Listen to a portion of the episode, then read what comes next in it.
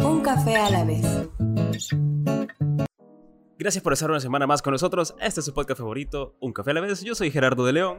Y yo, Daniela Durán. Y esta vez nos encontramos, bueno, Daniela por primera vez. Yo, bueno, regreso a casa, amiga. Estamos en la Sigua. Dani, ¿qué tal? Expectativas, siempre quedamos los comentarios, los muy buenos comentarios con respecto y probaste la comida. Evidentemente tienes que darnos tus comentarios al respecto.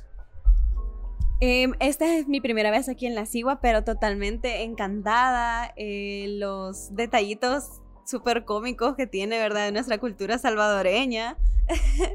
Eh, me ha parecido bastante interesante como ese, ese concepto bien salvadoreño, bien nuestro.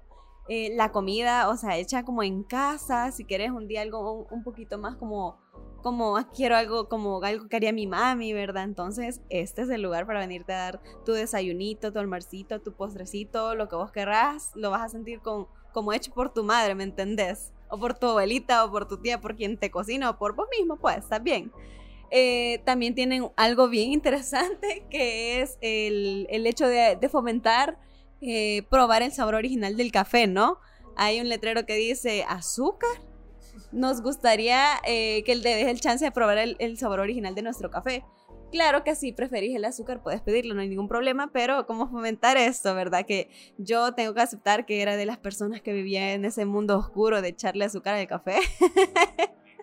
pero créanme que una vez eh, uno se da la oportunidad de probarlo, o sea, realmente puedes sentir las notas, el diferente cuerpo que puede llegar a tener cada tipo de café y es una experiencia que definitivamente te tenés que animar a pasar.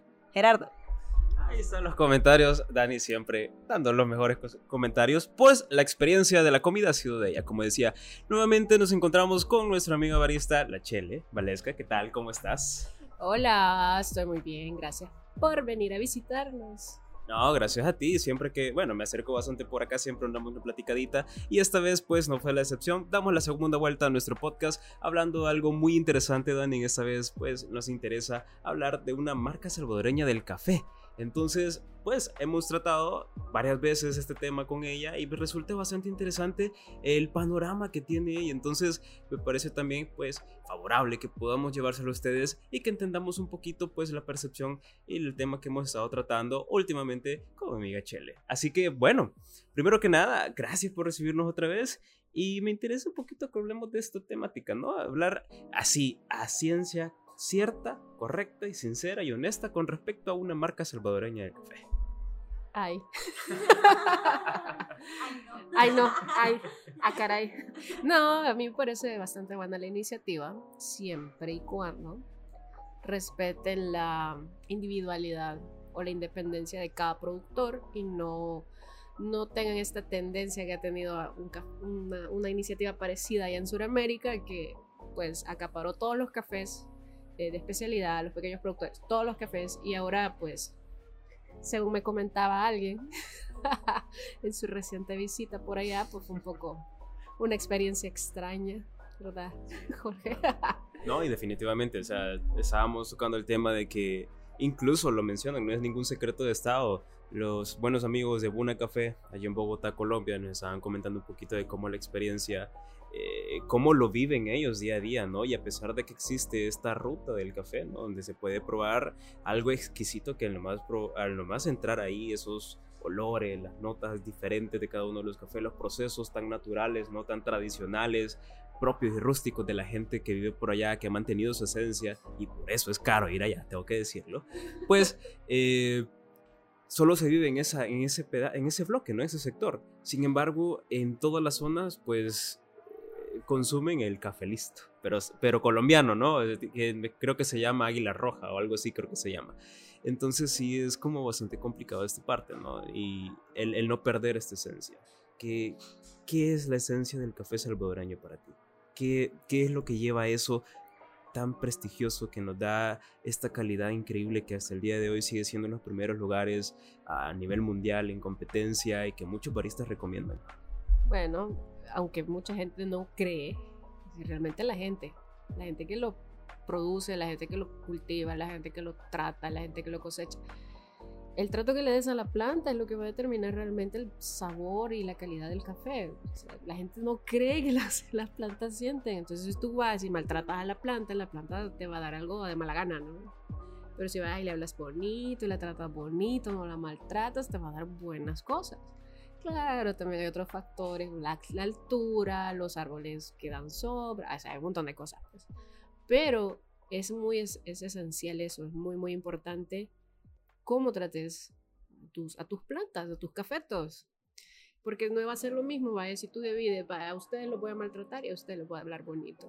Entonces los que les, los maltratas te van a, no van a crecer mucho, te van a dar poquitos frutos y los frutos que te den van a ser bien chiquitos y van a ser secos, no van a ser tan buenos como los que estás tratando bien. Entonces por eso yo digo, si tú tratas bien, tratas bien a la gente que te ayuda en la finca, Entiéndase desde que el que va y planta las, los arbolitos hasta el que te cosecha al final de la temporada.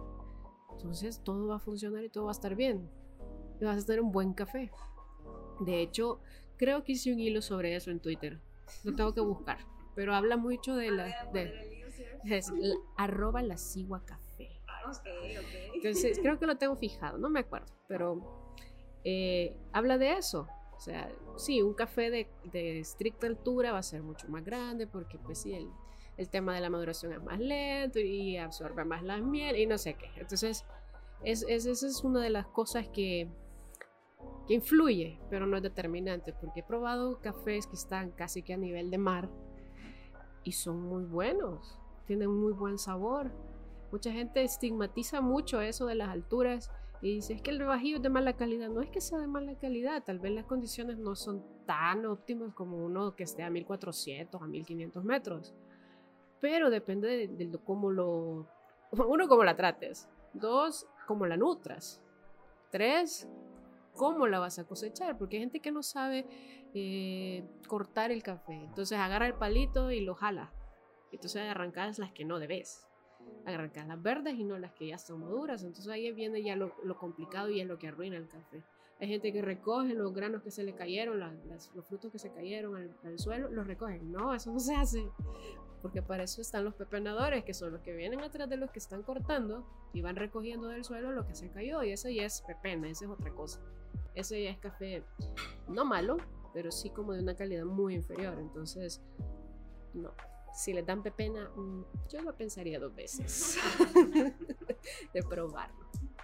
Una recomendación. Y es bien interesante cómo menciona eh, esta parte de, tanto de la calidad, de cómo hacer el, el, manejo con, las, con la gente, ¿no? con la que se está trabajando. Una experiencia que tuvimos muy cercana, justamente Dani nos a hablar un poquito de eso, porque pues tuvimos la oportunidad de probar dos tipos de café de bajillos diferentes. Estamos hablando de la cafetera SB y estamos hablando también de nuestros amigos de eh, Café Santa Cruz, con los cuales tuvimos la oportunidad de acercarnos eh, precisamente a, los productores que, que, hacen este café directamente de ellos y resultó pues una plática justamente como la que estamos haciendo en este momento.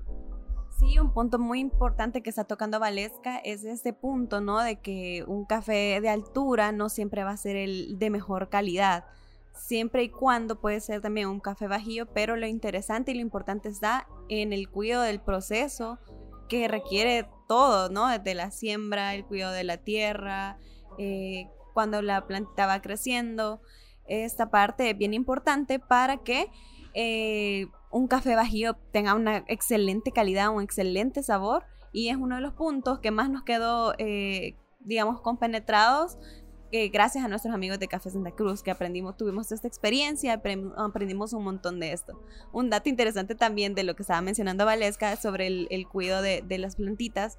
Eh, es la parte de los estímulos, o sea, de hecho hay personas que afirman, incluso no solamente con el café, pues con diferentes tipos de plantas, con todas las plantas, lo diría yo, eh, pueden tener este tipo de estímulos, tú les puedes hablar, darle, darle amor, pues, la verdad, si sienten, bueno, yo sí soy una persona que cree que sí lo sienten, e incluso también cantarles a las plantitas de café. Eh, ayuda mucho a, estimular esta parte, ¿no? De, mejorar la calidad de los procesos y que se, que se cultive con, con amor, con cariño y no solo se vea la parte monetaria, sino se vea la parte eh, cultural y, ser agradecidos con la tierra que nos está pues todo con la naturaleza que nos da este, este cultivo tan, tan variado y tan sabroso que nos alegra la vida.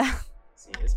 No, y también hay un punto muy, muy interesante que a mí me gusta recalcar y que aprovechando que lo estamos pues mencionando contigo, eh, esta ideología de los trabajadores de Disney, por ejemplo, que hacer sentir la magia. Esa, eso es tan importante porque sabemos y mencionamos muchas veces que el proceso de una taza de café viene justamente desde quien siembra hasta quien sirve la taza y eso son muchas manos. Entonces, el hecho de que existe una buena sincronización, ¿no? De esta calidad, de este prestigio, de mantener esta calidad y que todos entiendan realmente el amor por el café, pues es muy importante, ¿no?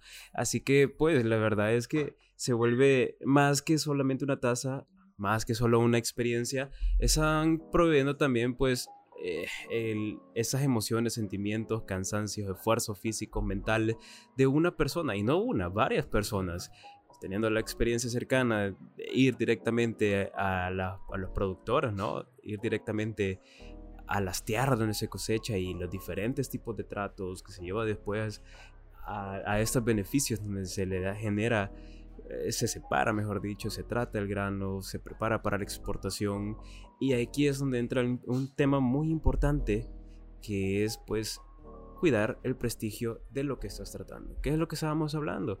El hecho de no vender directamente los derechos de tu propia tierra, de tu propia esencia, de tu propia persona, ¿no? La calidad que tú estás ofreciendo, evidentemente quien te lo compra no sabe si te lo está realmente valorando, ¿no? Quien te lo compra no sabe si realmente te está valorando esta calidad del grano. Claro, todo el esfuerzo.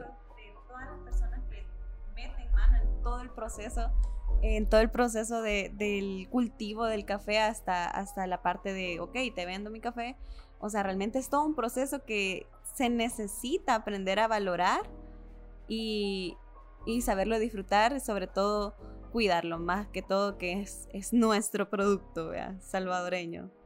Así es. Así que bueno, todo eso estamos hablando porque realmente vimos que sacamos, sacó, bueno, la Sigua sacó una especialidad de café, una bolsa de café, mejor dicho, marca, que pueden degustar. Así que háblanos un poquito de esto. ¿Qué especialidad nos tienes? Hoy tenemos, eh, ya estamos trabajando con cuatro fincas. La que tenemos a la venta ahorita es, bueno, la, la insignia de nosotros que es Finca El Paraíso de Comasagua. Esa está, si no me equivoco, 1200 metros me parece. Entonces, esa tiene notas chocolatadas, un poco cítricas, panela, madera fresca y tiene otra nota que ahorita no recuerdo.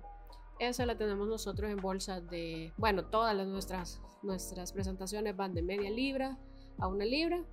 Y también si quieres solo un poquito, eh, le, le, damos el poquito de 100 gramos.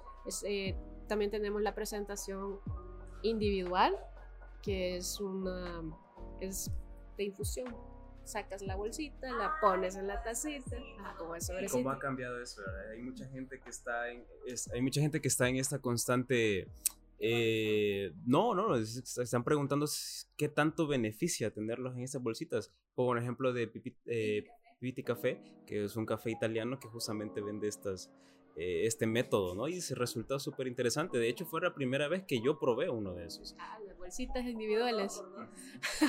y por todo el infinito. no, sí, decidimos porque mucha gente, mire, pero es que yo solo quiero un poquito. Entonces yo le decía, mire, ok, le, le embolso 100 gramos, pero ya hablando en términos de economía, entonces para mí sacar una bolsa de las de media libra aún para solo 100 gramos era es un un desperdicio, porque ¿qué hago yo después con, el cutuquito de bolsa? Mm. no hago nada, entonces empezamos a pensar y fue como, hay gente que solo quiere su, su shot, su dosis, haciéndole el comercial ahí a alguien, su dosis, entonces hagamos las bolsitas individuales y trae la dosis de, de su taza, pues y trae las instrucciones y todo, bueno, la abre, lo abre el sobrecito, le echa el agua, lo deja descansar ahí 3, 4 minutos y ya está su café. Es un café de especialidad en su casa, sin problemas de que, ay, no tengo báscula, ay, no tengo molino, ay, es que no tengo, no tengo pichel. O, en el trabajo. O en el trabajo, el agua, el agua del, del oasis. Vamos a tener el método ahí en la oficina, ¿verdad? Exacto. Entonces, hemos, hemos venido evolucionando de la última vez que vino, ¿verdad, Gerardo? Entonces, hoy tenemos la bolsita individuales, tenemos de, de 100 gramos, tenemos de 227 gramos, que es la media libra, tenemos de allá los 454, incluso 400 gramos si solamente quieren 400 gramos, al gusto del cliente, como quien dice. Esa es nuestra finca insignia. Estamos trabajando también con Finca La Fani, eh, ese es en el Pacamara, y estamos en Finca San Cayetano, ese de Santa Ana. Y tenemos uno de Aguachapán que trabajamos con Headshots, Rosters, Coffee Rosters. Entonces trabajamos con ellos y con la reserva de Don Álvaro, que es Finca San Luis, creo. Entonces estamos trabajando con ellos y ayudamos a pequeños emprendedores que venden su café. De hecho, acá tenemos las bolsas de una libra de café Raquel. ¡Salud! el café Raquel, que es aquella bolsa negra que está allá. Esa es una libra, ese es café tostado oscuro, es un blend de, de varios. Es un blend. es un blend, es un blend. Es un blend. Es un blend de oscuro. Eh, ha tenido bastante buena aceptación entre nuestros clientes. Más que todos los que les gusta el sabor muy intenso del café. Entonces les ha gustado muchísimo. De hecho, lo tenemos ahí para métodos, porque aquí uno nunca sabe quién va a entrar por la puerta y hay que estar listo para lo que sea. Y lo importante de ser versátil, ¿no? Creo que eh, ha sido de las coffee shop que más flexibilidad tiene y me resulta bastante interesante cómo pues cada uno tiene sus propias características y cada uno desea servir, conoce a sus clientes, ¿no? Que es lo que hablábamos la vez anterior, clientes de todo tipo, todos tienen una historia con un cliente en específico. y, sí, justamente lo que pasó, o sea, lo, lo, importante de que una marca pueda ser versátil, ¿no? Y que se pueda adaptar, que creo que es importante hoy por hoy, ya que pues se está empezando, bueno, no se está empezando, está agarrando fuerza esta cultura del buen café acá en El Salvador. Cosa que tengo que admitir que es muy difícil encontrarlo quizás en otra... son sectores muy reducidos a donde realmente se pueda difundir esta parte, ¿no? Sí, totalmente. La parte que mucho me ha, me ha llamado la atención de, de la Sigua es que es una coffee shop que, por lo que estoy entendiendo, ¿verdad? Se adapta bastante a las necesidades de tu, del cliente. O sea, digamos, yo soy de esas personas pues que no voy a venir y, ah, deme una libra, ¿verdad? Porque en mi casa normalmente soy solo yo la que va a tomarse el tiempo de hacerse su cafecito así de, de especialidad. Entonces a mí me serviría un montón, me sirve, de hecho me sirve un montón esa, esa parte que, que hay diferentes tamaños para que puedas, puedas escoger, ¿no? Y también la parte de los sobrecitos, como estaba mencionando Gerardo, solamente en una coffee shop lo habíamos visto y nosotros impactados de que, wow, o sea, qué pro, ¿verdad? Qué innovador y qué chivo ver ya que, que pues ya emprendedores, más emprendedores lo están adaptando a su coffee shop, que cabe destacar que la Sigua es el segundo coffee shop que, descubrimos, ¿no? Que ya tiene esta, esta modalidad para disfrutar un cafecito en la oficina, que para mí, la, siempre digo la oficina porque es como yo me pongo a pensar, en el trabajo no vas a tener tu método, raramente, o sea, quizás hay una cafetera, pero normalmente es ese café el que ya te pone la empresa o, yo qué sé, vea. Entonces, ni modo, toca de ese. Pero hoy ya puedes disfrutar un buen café de una forma un poquito más práctica. Efectivamente. Así que pues la verdad es que esto, este tema me resulta bastante interesante que lo tengamos siempre en mente porque no todos entienden, ¿no? Y eso es difícil. Por eso es que a veces existen molestias de parte de quienes sí le tomamos la importancia. Hemos tenido un ejemplo hace poquito acá. Eh, no todos le tienen la misma importancia. Y esto me parece que es, es importante que eduquemos, ¿no? No, no, se indigne, porque se indigna. está, estaba, está caro todo. No, y sí, definitivamente, así como pues la vida va poniéndose todavía más cara, nosotros tenemos que adaptarnos incluso a eso. Entonces, muy pocas personas somos conscientes de eso. A veces nos cuesta, realmente nos cuesta, pero hacemos la invitación a que se tomen el tiempo para pensar que todo el proceso que requiere dar un servicio, un producto y pues no afectar, ¿no? Porque qué difícil es mantener una buena moral, ¿no? Atendiendo tantos tipos de personas. Sí, es, más que todo paciencia, mucha paciencia. O sea, hay que recordar que detrás del platillo que se va a comer existen otros gastos, pues, los gastos operativos, que son la renta, la luz, el agua, los ingredientes adicionales. Hablemos de los pancakes. los pancakes sí, es una harina, agua y se acabó. No, el, pancake lleva la renta, el agua, la luz, la leche que se le pone, el huevito que se le pone, eh, la persona que cocina, el gas, los cerillos con los que se enciende la, la, cocina en caso de que haya cerillos, la mantequilla, el sirope o el tope que le va a poner. O sea, son un montón de cositos que, mucha gente a la hora de costear no las toma en cuenta. Entonces dice, ah, sí, voy a una ensalada. Ay, con 10 tomates me hice 40 ensaladas. Ajá, el transporte? y la gente que te ayuda a hacer la ensalada. La limpieza. La limpieza del producto lo que ocupaste para limpiar y el agua que usaste. Entonces, son pequeñas cositas, son porciones de gastos, sí, son porciones, eh, pero al final te van afectando el precio. Ahí los impuestos, se nos olvidaban los impuestos. Entonces, yo creo que es, hay mucha, mucho camino que recorrer en el sentido de que cuando vas a un lugar y te dicen un precio, no es porque, ay, se me ocurrió y me levanté en la mañana y dije, hoy le vamos a poner ese precio. No, todo lleva un estudio, incluso tratas de no de estar sobre los que son tu competencia o muy abajo de los que están en tu competencia. ¿Por qué? Porque si no afectas al mercado y no los afectas a ellos, no te afectas tú matando el mercado tampoco. Entonces, eso, claro, eso pasa en todas las ramas, desde los freelance, los diseñadores gráficos, etc. Pero, pero eso es lo que sucede. Cuando usted encuentra un producto que está muy por debajo del precio del mercado, ahí pasa algo. Ahí hay algo que no cuadra. Entonces, pues ese, ese es todo. ¿No te parece el precio? Va, está bien, busca otra cosa en el menú, pues y ya, y, o le dices, mire, y si le quito tal cosa, no, tampoco, porque ya está costeado, ya está costeado todo como está. Si me dice, mire, pero yo no quería queso, quiero crema, está bien, el mismo valor, está bien, no pasa nada, o sea, puede ser cambios en los menús.